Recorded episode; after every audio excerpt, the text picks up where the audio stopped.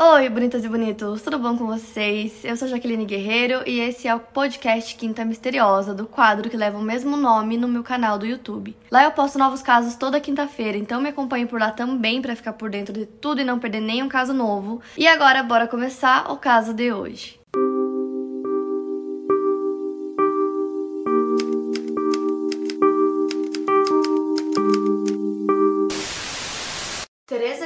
Francine Cross nasceu no dia 14 de março de 1946 em Sacramento, Califórnia. Teresa era a filha mais nova de Jim Sweeney, o seu pai era fabricante, assistente de queijos da empresa Golden State Dairy, e sua mãe trabalhava na Essex Lumber Company, operando uma máquina de lápis. Teresa tinha uma irmã mais velha chamada Rosemary, que nasceu em 1944, e dois meio-irmãos também mais velhos chamados William e Clara que eram filhos de sua mãe Swaney com o primeiro marido e o casamento acabou com a morte dele em 1939. A família morava em uma pequena casa em Sacramento e ao longo dos anos as condições financeiras deles foram melhorando, então em 1950 eles puderam comprar uma casa grande em Rio Linda, Califórnia. Entretanto, no final do mesmo ano, o pai acabou adoecendo, ele teve a doença de Parkinson, então ele não podia mais trabalhar, ele precisou abandonar o emprego, ele acabou entrando em depressão profunda e muitas vezes descontava a raiva dele nos filhos. Amigos da família diziam que a Teresa era uma garota solitária e tinha muito ciúme de sua irmã Rosemary. Elas competiam por tudo, competiam até por garotos da vizinhança e pela atenção da mãe. A Teresa se dedicava muito à mãe dela, gostava muito dela, então as pessoas acreditavam que a mãe preferia a Teresa. Em 2 de março de 1961, a Teresa e sua mãe estavam em uma loja quando a mãe dela desmaiou, de repente, e a Teresa segurava a mãe em seus braços quando ela deu seu último suspiro e faleceu. A causa da morte da mãe dela foi insuficiência cardíaca. Logo depois disso, a Teresa se viu em uma depressão profunda. O pai dela perdeu a renda que ele tinha, que vinha da Sweeney, e não tinha mais condições financeiras de manter a casa grande que eles tinham e moravam. Ele foi forçado a vender essa casa, e com todo esse caos acontecendo em sua vida, a Teresa se apegou muito a um homem que ela conheceu, chamado Clifford Clyde Sanders. Ele era cinco anos mais velho e eles se conheceram na casa de um amigo em comum. Poucas semanas depois, eles já estavam apaixonados e planejando se casar. Em 29 de setembro de 1962, eles se casaram. A Teresa tinha apenas 16 anos e o Clifford tinha 21. Pouco depois disso, a Teresa largou os estudos e eles se mudaram para um apartamento de um quarto em North Highland, na Califórnia. A Teresa era muito possessiva com o marido e tentava controlar tudo que ele fazia. No dia 16 de julho de 1963, antes mesmo deles completarem um ano de casados, ela deu à luz ao seu primeiro filho, chamado Howard Clyde Sanders. Por um tempo depois do nascimento do Howard, a Teresa deixou de lado esses comportamentos possessivos dela, o que não durou muito tempo e logo o Clifford já não se sentia mais feliz no casamento. Só que aí na primavera de 84, a Teresa já estava grávida novamente, e as pessoas acreditam que foi a gravidez que manteve o casamento dela. Então, com a vinda de mais um bebê, eles perceberam que a casa que eles moravam era muito pequena e decidiram ir para uma casa um pouco maior que ficava nos arredores de Sacramento. O casamento deles já estava passando por altos e baixos, né? Fazia um bom tempo. Só que no dia 22 de junho de 1964, a Teresa perdeu o controle. Ela estava em casa cuidando dos filhos e ela queria que o Clifford ficasse em casa também, ajudando ela. Só que ele decidiu sair é, com os amigos dele, então ele foi para um bar, depois ele volta para casa e ela disse que ele voltou bêbado e isso deixou ela extremamente irritada. Então nisso eles começam uma discussão e o Clifford não queria discutir com a Teresa naquele momento, então ele dá um soco na cara dela ela vai até a delegacia, presta queixa contra o Clifford, né, uma queixa de agressão. Então a polícia vai até a casa deles para fazer a prisão do Clifford, só que aí ela decide que ela não quer assinar os papéis e retira a queixa. E aí poucos dias depois, no dia 5 de julho, era aniversário do Clifford e mais uma vez eles tiveram uma discussão. E aí a Teresa começou a acusar ele de estar tendo um caso, e aí ele falou que não aguentava mais essas acusações, não aguentava mais essas brigas. Então no dia seguinte, ele fez as malas e avisou a Teresa que ele estava a deixando. Só que ela ficou muito furiosa, falou que ele não ia deixar ela e as crianças, então ela pega uma arma, atira nele e ela mesma ligou para a polícia. O chefe da polícia, que se chama Walter Frelick, foi um dos primeiros policiais a chegar na residência e a Teresa alegou que ela pegou a arma para que ele não a acertasse e que a arma acabou disparando sozinha. Clifford estava caído de bruços na porta da cozinha e o rifle utilizado estava encostado na parede do outro lado da sala. A Teresa foi presa e transportada para a cadeia do condado de Sacramento. Já o filho do casal foi levado para a casa de parentes da Teresa. Em 4 de agosto de 1964, a Teresa se declarou inocente alegando legítima defesa em um tribunal de Sacramento. O julgamento estava programado para começar três semanas depois. O Donald Dorfman, que foi o procurador adjunto, buscava a condenação da Teresa pelo homicídio do seu marido, e no dia 30 de agosto as declarações ao júri começaram. O procurador acusou a Teresa de ter assassinado o marido a sangue frio por suspeita de adultério, que na verdade os argumentos de que seria legítima defesa foram inventados por ela para poder se justificar. Já o Robert Zerick, advogado da Teresa, contrapôs esses argumentos dizendo que a morte do Clifford foi fruto de legítima defesa da Teresa e seu bebê que ainda não tinha nem nascido. O Dr. Arthur Wallace, que realizou a autópsia no Clifford, foi uma das primeiras pessoas a testemunhar. Ele disse que não haviam queimaduras de pólvora no corpo e exames mostraram que não havia havia álcool em seu sangue, contrariando o que a Teresa disse sobre o marido ter chegado em casa embriagado. Ele testemunhou que a bala passou pelo pulso da vítima antes de atingir o seu coração. O legista acredita que o Clifford estava com a mão em alguma posição à frente do seu peito para que a bala tivesse feito esse caminho. O procurador Donald fez várias perguntas a vários parentes do Clifford para tentar construir essa imagem de que ele não era uma pessoa violenta e muito menos abusiva. A Teresa testemunhou em seu próprio nome, chorando e contando sua história sobre os abusos físicos que sofria de um marido violento e alcoólatra. O Dr. Leroy Walter, conselheiro de saúde mental, descreveu a Teresa como assustada, ansiosa e arrependida. Para ele, ela agiu realmente em legítima defesa, não sendo capaz de cometer o crime de maneira fria e calculada, como eles estavam tentando dizer. Amigos e parentes da Teresa descreviam como uma jovem doce e que não sabia onde estava se metendo quando se casou com o Clifford. No dia 22 de setembro de 1964, o júri deliberou por 1 hora e 45 minutos e considerou a Teresa inocente. Então, quando ela foi solta, ela recuperou a guarda do filho dela e ela foi morar com alguns parentes. E nisso, nessa época, a Teresa ela tinha 18 anos só e ela estava com 4 meses de gestação e ela não queria ficar sozinha. Então ela começou a beber e a frequentar um bar chamado American Legion Hall e foi lá que ela conheceu o Steve Lee Thornsberry, que era veterano do exército e dois anos antes ele tinha sofrido um acidente e ficado tetraplégico. Poucos dias depois, os dois começaram a namorar. Em 13 de março de 1965, nasce a Sheila Sanders, que é a segunda filha da Teresa, ainda do primeiro casamento dela com o Clifford.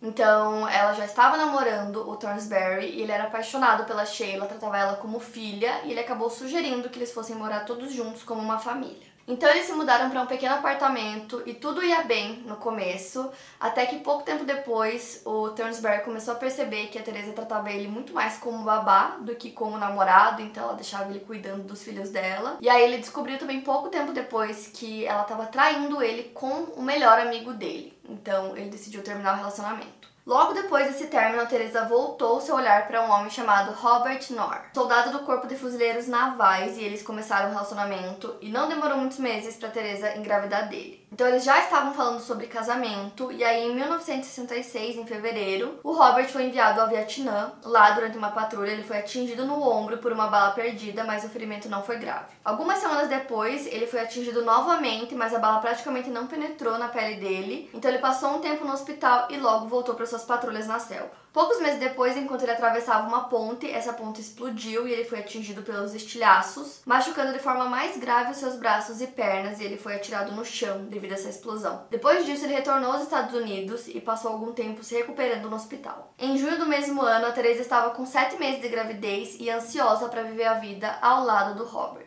No dia 9 de julho de 1966, eles trocaram votos perante um juiz em Nevada, eles foram até lá só para poder se casar, e foi aí que a Teresa mudou seu sobrenome para Nor. Depois do casamento, eles alugaram um apartamento em Sacramento, e nessa época a Teresa tinha apenas 20 anos de idade. Dois meses depois, no dia 27 de setembro de 1966, nasce a Susan Marlene Nor. Essa criança, eu acredito que seja é, do relacionamento que a Teresa teve com o melhor amigo do Thornsberry, isso não ficou muito claro. E aí, três meses depois, ela já estava grávida novamente. Então, no dia 15 de setembro de 1967, nasce o William Robert Nor, que seria o primeiro filho biológico do Robert, embora Susan também tenha o sobrenome dele. Então, o quinto filho da Teresa nasceu no dia 31 de dezembro de 1968 e se chamava Robert Wallace Knorr. Enquanto isso, Robert continuou seu trabalho nas Forças Armadas Americanas, mas devido a seus ferimentos ele precisou mudar de cargo, então ele foi colocado para fazer escoltas funerárias que era um trabalho que tinha muitas vantagens, mas fazia com que ele tivesse que viajar pelo país. A Teresa não gostava desse novo cargo e expressava ao marido sua insatisfação, então ela começou a acusar o Robert de ser infiel, assim como ela fez com o primeiro casamento dela, né, com o Clifford. Ela tinha um temperamento extremamente explosivo e ela sempre descontava a raiva dela nos filhos. O Dennis McDougall é um autor que escreveu um livro sobre a Teresa chamado Mother's Day, e nesse livro ele contou que ela descontava a raiva nos filhos de diversas formas diferentes. Uma das coisas que ela fazia era os filhos sentarem no chão e ela mandava eles ficarem imóveis, se eles se mexessem ou piscassem ou olhassem para ela, ela descontava toda a raiva neles, espancando eles. Se isso não funcionasse, ela trancava as crianças dentro dos armários ou fazia eles comerem até que eles vomitassem. Ela era mais dura ainda com as meninas, né, com as filhas mulheres. Então, por algum motivo parecia que ela não queria que as meninas fossem magras, então ela alimentava elas com comidas extremamente gordurosas. É, diziam que ela até colocava gordura na comida para que ficasse ainda mais gorduroso e obrigava as crianças a comer. Houve pelo menos uma vez que as autoridades de bem-estar infantil de Sacramento foram acionadas por conta dos maus tratos né, da Teresa com os filhos, mas nenhuma providência foi tomada. Em junho de 1969, o Robert fez as malas e decidiu sair de casa. Ele falou que não aguentava mais é, o casamento, as explosões né, da Teresa. Então ela decidiu pedir o divórcio e ela alegou extrema crueldade por parte do Robert por ter deixado ela e as crianças.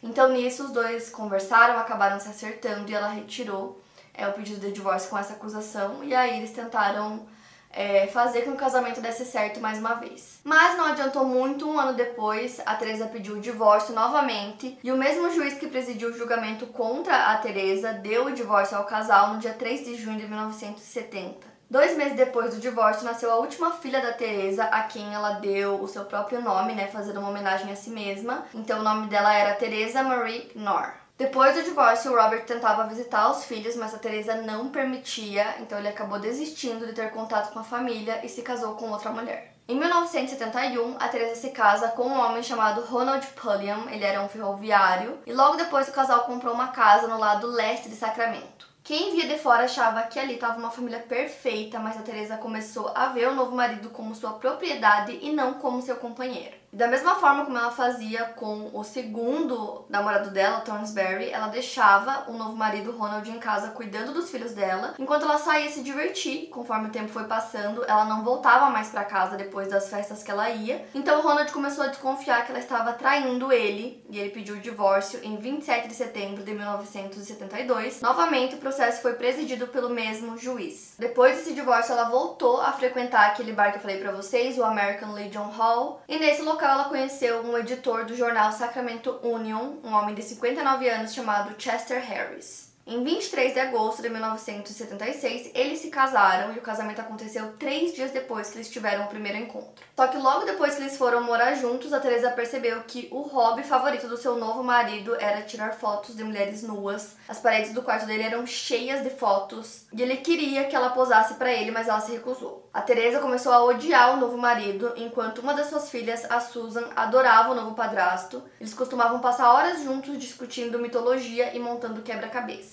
Essa relação boa entre os dois começou a irritar a Teresa. Ela não era próxima de nenhum de seus filhos e ela sentia que nenhum deles deveria tentar assumir o seu papel na família. Então, no dia 22 de novembro de 1976, com apenas dois meses de casada, ela pediu o divórcio pela terceira vez. O mesmo juiz concedeu. Dois meses depois, esse juiz se aposentou. Depois desse divórcio, o comportamento da Teresa começou a mudar muito e a piorar cada vez mais. Então ela começou a engordar muito, a beber muito e ela descontava tudo nos filhos. Então, a filha mais nova dela, que também se chama Teresa, o apelido dela era Terry, disse que a mãe batia nela e nos irmãos praticamente todos os dias. Todos os filhos sofreram abusos físicos, psicológicos e verbais. Só que a Sheila e a Susan eram as que mais sofriam. E conforme elas iam crescendo, o ódio que a Teresa tinha das filhas só aumentava. É, uma delas até deu entrevista e disse que ela acreditava que era porque a mãe estava envelhecendo e elas estavam crescendo se tornando mulheres muito bonitas e a Teresa não suportava ver isso. Então as crianças sofriam muitos abusos. A Teresa fazia com que eles ficassem dando carinho para ela, beijo, abraço o dia inteiro. Se eles não dessem, ela dizia que eles eram crianças más. é, crianças demoníacas que o Nor deu para ela. Um dos filhos, o William, relata que quando ele tinha 10 anos de idade, é, a Teresa começou a se tornar cada vez pior, mais abusiva e que ela simplesmente decidiu parar de sair de casa, então ela não via mais os amigos dela, não saía mais. É, ela tirou o telefone que eles tinham em casa porque ela não queria receber ligações e ela também proibiu que os filhos trouxessem qualquer pessoa para dentro de casa, então eles não podiam levar nenhum amigo para casa. A Janet Garrett, que era a vizinha da Teresa, disse que tentou é, conversar com ela várias vezes, tentou ficar amiga dela, mas que a Teresa simplesmente não queria papo com ela, que ela era extremamente reservada, então meio que os vizinhos não sabiam o que acontecia dentro daquela casa, porque a família inteira era muito reservada. E os filhos relatam muitos abusos que eles sofreram é, e são coisas horríveis, assim. Teve uma vez que a Teresa teve um surto e começou a jogar facas neles. É, em outro momento, ela pegou a Terry, que é a filha mais nova, pelo braço e apontou uma arma para a cabeça dela. E ela tava bêbada quando ela fez isso, e aí ela começou a contar que 15 anos antes ela assassinou o próprio marido, né, que era o Clifford. E ela contou isso pros filhos, tipo, se vangloriando do que ela tinha feito. Sempre que ela tinha uns surtos, assim, ela tentava consertar o que ela tinha feito, levando as crianças para passear, só que ela não deixava eles saírem do carro. Então ela colocava todo mundo no carro e ficava dando voltas é, por parques, por lugares assim, mas não deixava eles saírem para brincar, para ir pro parque. E ela fazia isso achando que assim ficaria tudo bem e que ia compensar o que ela tinha feito antes. Então, continuando a falar sobre os abusos, ela tinha uma tábua que eles falam que ela usava pra punir os filhos, que ela queimava eles com cigarro, que ela fazia eles trabalharem no calor por horas exaustivas, deixava eles sem dormir. Em certa ocasião, ela prendeu a Terry dentro de um freezer é, como punição, porque ela tinha dito que a mãe não cuidava bem dos filhos. E conforme eles iam crescendo, ficava cada vez mais difícil para Teresa conseguir controlar todos eles. Então ela começou a criar várias regras dentro de casa que eles tinham que cumprir, que senão eles apanhavam. Então eles não podiam, por exemplo, atrasar da escola. Ela sabia o horário que o ônibus passava, então eles tinham que chegar em casa exatamente naquele horário, senão eles apanhavam. Eles não podiam ter amigos, então sempre que ela via que algum dos filhos tinha um amigo novo, ela tentava cortar essa relação como eu falei, não deixava eles levarem ninguém para casa. E uma amiga da Susan da escola, eles tinham pouquíssimos amigos, e essa amiga disse que a Susan sempre ficava extremamente preocupada quando o ônibus atrasava, porque ela não podia chegar atrasada, porque senão a mãe ia espancar ela. Quando eles estavam em casa, a Teresa ficava em cima deles o tempo todo, observando tudo que eles faziam, e basicamente ela conseguia que eles obedecessem ela à base da ameaça é, da submissão, já que ela batia muito neles, então para não apanhar eles obedeciam tudo que ela falava. Então eles viviam nesse terror psicológico constante, já que eles eram obrigados a aceitar tudo que a mãe falava, então às vezes eles reclamavam que queriam levar algum amigo para casa e ela nunca deixava. E por conta disso eles acabaram se isolando, né, se fechando dentro de casa, eles não saíam, então era aquela convivência só com a família mesmo o que obviamente era uma coisa horrível, porque além de toda a tortura mental que ela fazia com as crianças, ela também batia muito nelas, como eu falei pra vocês. Tem relatos horríveis assim que ela fazia, é, escolhia uma das crianças para apanhar e fazia os irmãos segurar a criança. Em um dos momentos de insanidade dela, ela começou a dizer que o último marido dela, que foi o Chester, tinha transformado a Susan em uma bruxa. E a Susan tentou usar isso a seu favor, começou a inventar umas histórias achando que talvez isso fizesse com que a mãe parasse de abusar tanto dos filhos, só que na verdade só deixou as coisas muito piores, então a Susan tentou fugir de casa. Só que aí ela foi capturada por um oficial de evasão escolar e foi colocada na ala psiquiátrica de um hospital. Lá ela relatou todos os abusos que ela e os irmãos sofriam em casa, mas ao perguntarem para Teresa, né, quando confrontaram ela com todas essas informações, ela alegou que a Susan mentia, que ela sofria de problemas mentais. E a Susan foi questionada junto com os outros filhos, que por medo da mãe acabaram concordando com tudo que ela dizia. Assim, os assistentes sociais confiaram na palavra dela e a Susan foi devolvida à sua família. Depois de ter voltado para casa, a Susan recebeu a pior surra de toda a vida dela. A Teresa colocou luvas de couro e bateu repetidamente na filha. Posteriormente, ela forçou os filhos a se juntarem a ela. Um dos filhos, o Robert, descreve que eles foram forçados a bater várias vezes no estômago da irmã como punição por sua fuga. Ele conta que ele teve que bater mais vezes ainda porque a mãe dizia que ele não estava batendo forte o suficiente. Depois disso, a Susan era amarrada e deixada embaixo da mesa na sala de jantar, onde sua mãe a espancava e a forçava a comer quantidades enormes de comida. Para evitar uma nova fuga, a Teresa algemava Susan na cama durante a noite e obrigava os filhos a se revezarem para ficar vigiando ela. Com toda essa pressão, a Susan acabou desistindo de fugir e sua mãe permitiu que ela dormisse sem algemas e sem vigia. O medo de levar outra surra era basicamente o que segurava a Susan em casa. Em 1982, outra ideia penetrou na cabeça da Teresa, fazendo com que ela acreditasse que a Susan tivesse lançado um feitiço sobre ela, fazendo com que ela engordasse. E é óbvio que a Susan falou que não, que isso nunca tinha acontecido, mas a mãe não deu ouvidos a ela e teve uma explosão de raiva. Os outros filhos não sabiam o que estava acontecendo entre as duas e de repente ouviram um tiro. A Susan caiu no chão e começou a sair sangue do seu peito e ela se contorcia de dor. A Teresa usou a mesma arma que ela tirou no Terry para atirar na própria filha. Depois, ela obrigou os filhos a carregarem a Susan até a banheira da casa e ela não quis chamar a ambulância para ajudar a filha apenas para não chamar a atenção da polícia para o que tinha acabado de acontecer. Então, ela algemou a Susan no banheiro, impedindo que ela saísse dali. A bala acabou não atravessando o corpo da Susan, ficou alojada nas costas dela, o que dificultou a retirada do projétil naquele momento. Então, a Teresa apenas remendou o ferimento com gás e ataduras. E durante o mês seguinte, as responsáveis por dar banho e alimentar a Susan eram a Terry e a Sheila. E por sorte, a Susan acabou se recuperando. Assim que ela teve forças, a mãe voltou a colocá-la embaixo da mesa e torturá-la com espancamentos e alimentação forçada. Durante 13 anos, a Teresa morou com os filhos em Orange Vale, que é no subúrbio de Sacramento. E aí, em 1983, a família se muda para Auburn Boulevard, um bairro que também fica em Sacramento. A vizinhança era bem violenta, mas os filhos da Teresa não passavam despercebidos. Alguns dos antigos vizinhos da família relatam que a Teresa era uma mulher reservada, que a porta da frente da casa nunca era utilizada e que o local, que era um apartamento de dois quartos, estava sempre sujo e fedendo a urina. A maioria dos filhos da Teresa não passavam nem da oitava série. Por um curto período as coisas pareciam estar melhorando na casa da família, até que em julho de 1984 teve uma discussão entre a Teresa e a Susan e a Teresa apunhalou a filha pelas costas usando uma tesoura. Os ferimentos foram graves, mas não foram fatais e nesse ponto a Susan já tinha chegado no limite dela não aguentava mais, então ela pediu permissão para a mãe para ir embora. Ela disse que queria se mudar para o Alasca. A Teresa concordou que a filha saísse de casa, porém ela tinha uma condição que era a remoção daquela bala que tinha ficado nas costas da Susan. E ela queria remover essa bala para que não tivesse nenhum, nenhuma prova do que ela havia feito, né, contra a própria filha.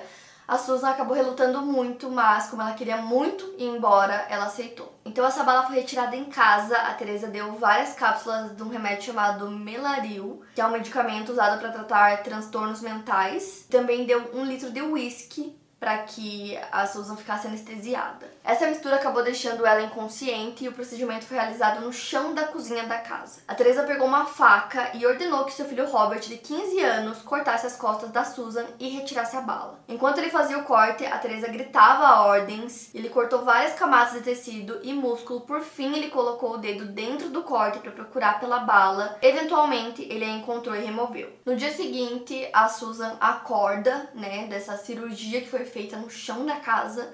E ela tava com muita, muita, muita dor. Então a Teresa dá vários remédios para ela. Só que aí os dias começaram a passar e ela não melhorava. Ela começou só a piorar, na verdade. A Susan perdeu a capacidade de controlar o intestino e a bexiga. Os olhos dela começaram a ficar muito amarelos e a Teresa não acreditava nela, achava que ela estava inventando, que ela não estava realmente doente.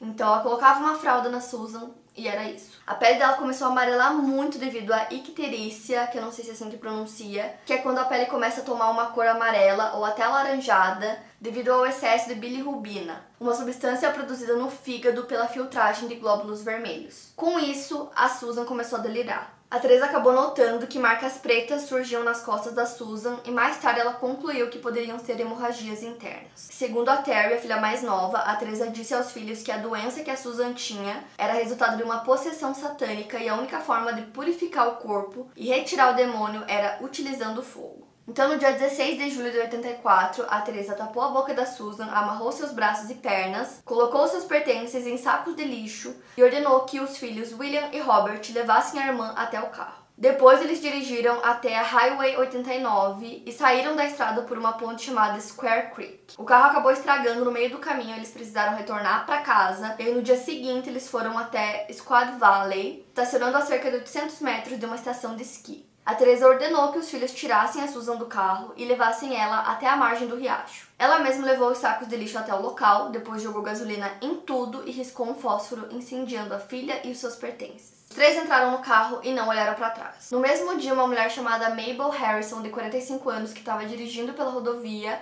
ela viu uma luz vindo da floresta e ela achou que poderia ser um incêndio, então ela decidiu parar o carro dela e ir lá ver o que estava acontecendo. Conforme ela foi chegando perto, ela começou a sentir um cheiro muito forte que ela achou muito estranho, então ela volta para a rodovia e começa a fazer sinal para que um caminhoneiro parasse o caminhão e descesse para ajudar ela. O motorista se chamava Robert Eden e ele conta que essa mulher chamou ele para ajudar ela, que estava tendo um incêndio, que o cheiro era muito estranho.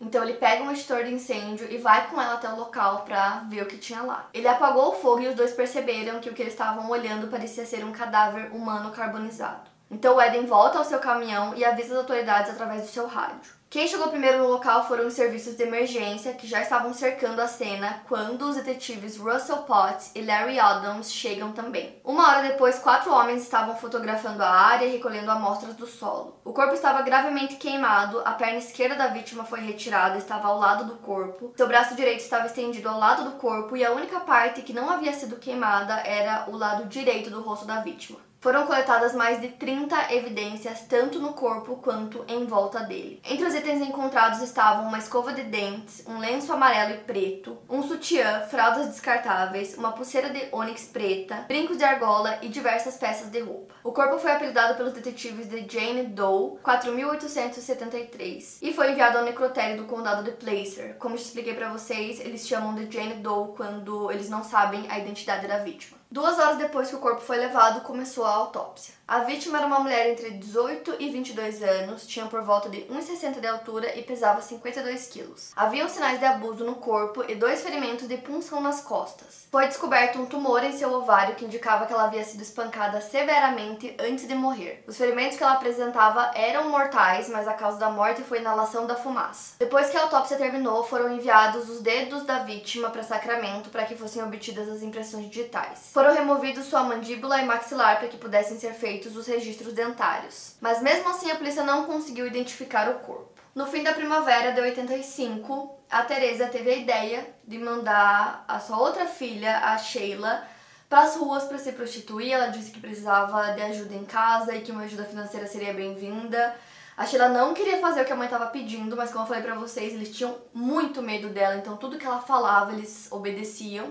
Então ela obedeceu a mãe e poucos dias começou a trazer muito dinheiro para casa. E a Teresa parecia estar orgulhosa da filha, ela acabou até diminuindo as surras que ela dava da Sheila e agora ela podia sair e voltar para casa a hora que ela quisesse. Só que isso não durou muito tempo, como a Teresa não tinha mais a Susan em casa, agora ela voltou toda a raiva dela para Sheila e começou a fazer todas aquelas coisas que ela já fazia antes, que tinham parado, né, por um tempo, e começou a forçar a Sheila a comer quantidades gigantes de comida à força. Ela colocava a colher com tanta força na boca dela que chegava a quebrar os dentes dela. Em maio de 85, a Teresa começou a desconfiar que a Sheila estivesse grávida e que ela tivesse algum tipo de doença sexualmente transmitível.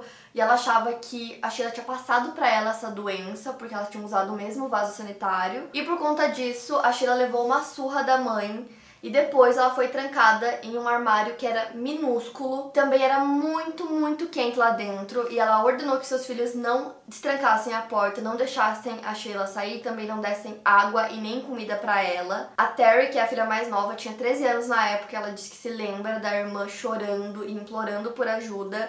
E todos os irmãos morrendo de medo da mãe, não ajudavam. E toda vez que ela começava a gritar por ajuda, a Teresa simplesmente aumentava o volume da TV para que não pudesse mais ouvir os gritos dela. A Terry conta que o objetivo da mãe dela, né, com essa tortura que ela estava fazendo com a Sheila, era para ela confessar as suspeitas que ela tinha de que a filha estava grávida, o que eventualmente acabou acontecendo, só que mesmo depois que ela confessou, é, a Teresa continuou mantendo ela lá dentro, dizendo que agora ela ia ficar lá como forma de punição por ter mentido para ela. No dia 21 de junho de 1985, eles ouviram um barulho alto vindo do armário e foi a última vez que a família escutou qualquer coisa vindo ali daquele armário e da Sheila. Ela estava delirando e tinha dito alguma coisa sobre escalar para encontrar a luz. O armário foi aberto apenas três dias depois e Sheila estava enrolada em posição fetal com seu corpo já em decomposição. O que pareceu ter acontecido é que ela tentou escalar as prateleiras que ficavam dentro do armário, mas com seu peso ela caiu e faleceu. Então a Teresa pegou uma grande caixa de papelão, encheu de cobertas e travesseiros e mandou que os filhos colocassem o corpo dela dentro da caixa e colocassem essa caixa no carro. Depois a Teresa dirigiu em direção ao aeroporto de Truckee e ela avistou um campo no caminho decidiu sair da estrada, mandou que seus filhos tirassem a caixa de dentro do carro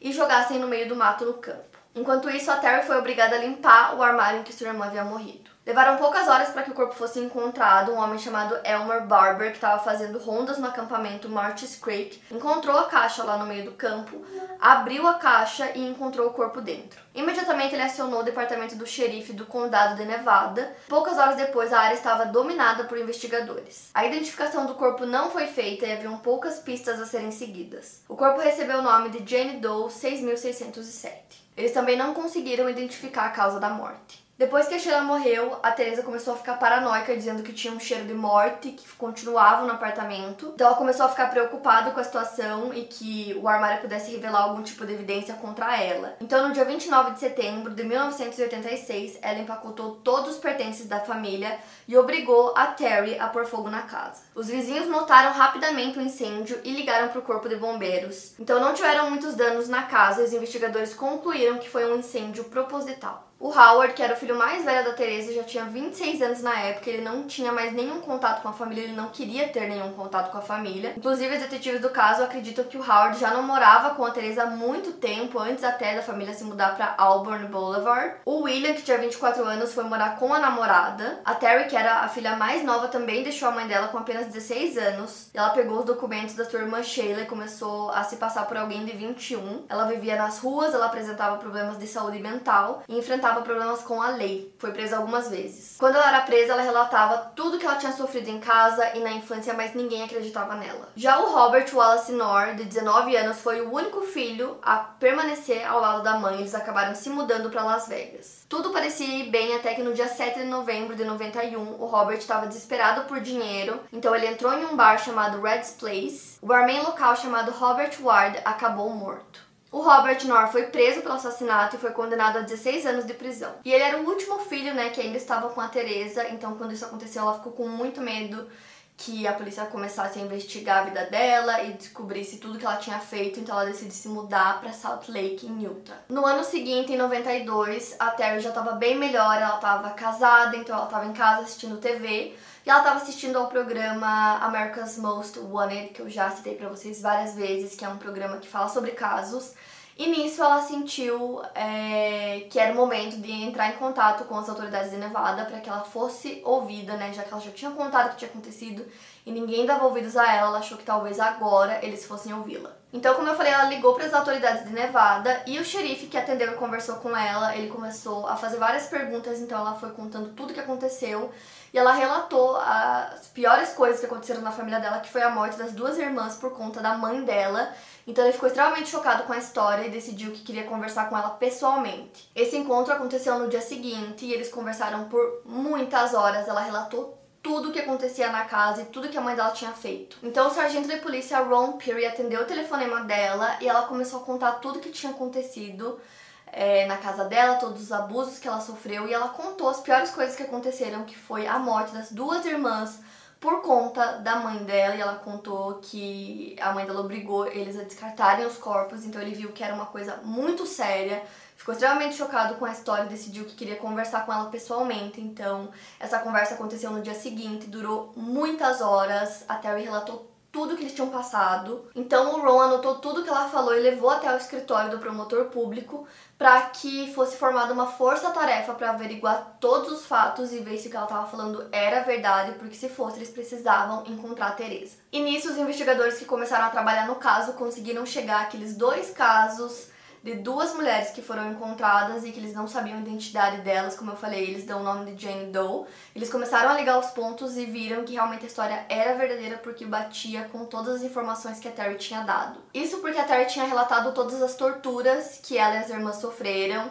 Ela inclusive relatou as vezes que a mãe obrigava elas a comer isso, lascava o delas, como eu falei pra vocês, e eles tinham, né, é, arcada dentária, tudo certinho, então tudo combinava com aquelas duas mulheres que até então estavam não identificadas. A Terry diz que a primeira vez que ela contatou a polícia foi em 1987, entrando em contato com um advogado e depois departamentos de polícia em Utah, onde ela estava morando, mas nesse momento eles não acreditaram em sua história. A Terry foi até uma emissora de TV em Utah para contar a história dela sobre todos os abusos e os assassinatos que sua mãe cometeu. No dia 4 de novembro de 1993, queixas criminais foram feitas contra Teresa e os seus dois filhos. O William estava trabalhando em um depósito e morava em um bairro tranquilo em Sacramento, e ele foi encontrado no subúrbio da cidade. Já o Robert estava preso, como eu falei para vocês, e ele foi encontrado na prisão do condado de Nevada. No início, eles não demonstraram interesse em conversar com os investigadores, mas acabaram cedendo e confessando. Cinco dias depois dessas confissões, as autoridades de Salt Lake City ligaram para os investigadores da Califórnia informando que a Teresa havia sido localizada através de um pedido de carteira de motorista. Cinco dias antes, ela tinha sido presa por dirigir bêbada. Então, o John Fitzgerald, que é sargento do gabinete do xerife do condado de Placer, foi até Salt Lake City e foi até o endereço que a Teresa tinha dado, né, quando eles pediram a carteira de motorista dela. Pouco antes de anoitecer, os policiais bateram na porta da Teresa e ela se rendeu e foi presa. Não se sabe se ela chegou a ver a reportagem que a Terry fez pra TV, mas a Teresa já tinha sacado 4 mil dólares do banco e ela já tinha avisado o seu empregador que ela estava deixando a cidade, ela já tinha empacotado todas as suas coisas. E nesse primeiro momento ela se recusou a cooperar com a polícia e exigiu um advogado. Ela foi presa no dia 10 de novembro em Salt Lake City, onde ela trabalhava como assistente de saúde domiciliar para uma mulher de 86 anos. De acordo com o filho da mulher, ela fazia um trabalho absolutamente excelente. Ele havia contratado a Teresa para cuidar de sua mãe doente e ficou incrédulo quando ele descobriu que ela foi presa.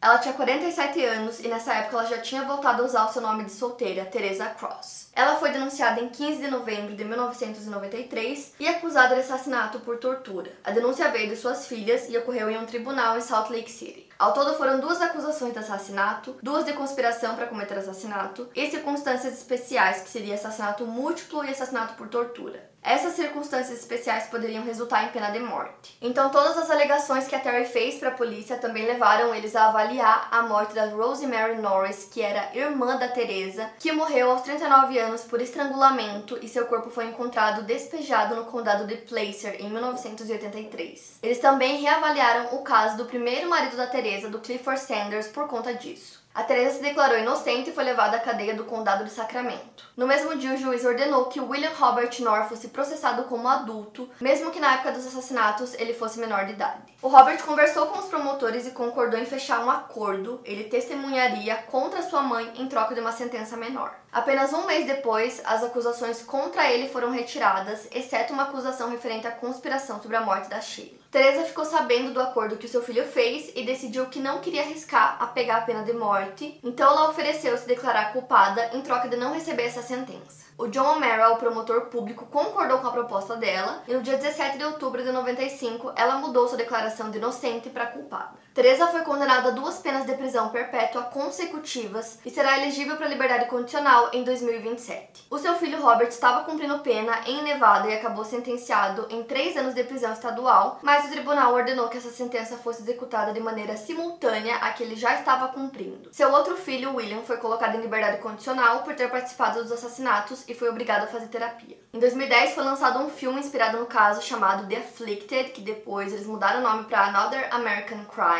mas o final do filme é diferente do que aconteceu na vida real. Em 2011, aos 41 anos, a Terry faleceu por insuficiência cardíaca, mas antes disso, ela continuou a compartilhar sua história mesmo depois que sua mãe já estava presa, então ela participou de vários programas de TV sobre crimes reais. O Robert foi libertado da prisão em 2013. O William atualmente trabalha e tem uma família. Em 2019 ele participou do programa de TV Evil Lives Here, compartilhou sua história. Atualmente a Teresa está cumprindo pena na instituição da Califórnia para Mulheres em Chino, Califórnia. E é isso, gente. Esse foi o caso de hoje. Esse é um caso que eu acho extremamente pesado. É, assim, bizarro tentar imaginar tudo que os filhos da Teresa passaram, mas pelo menos hoje ela tá presa, vai ficar presa pelo resto da vida. Para mais casos, siga o meu podcast. Lembrando que os casos novos saem primeiro lá no meu canal do YouTube. Obrigada por ouvir e até o próximo caso.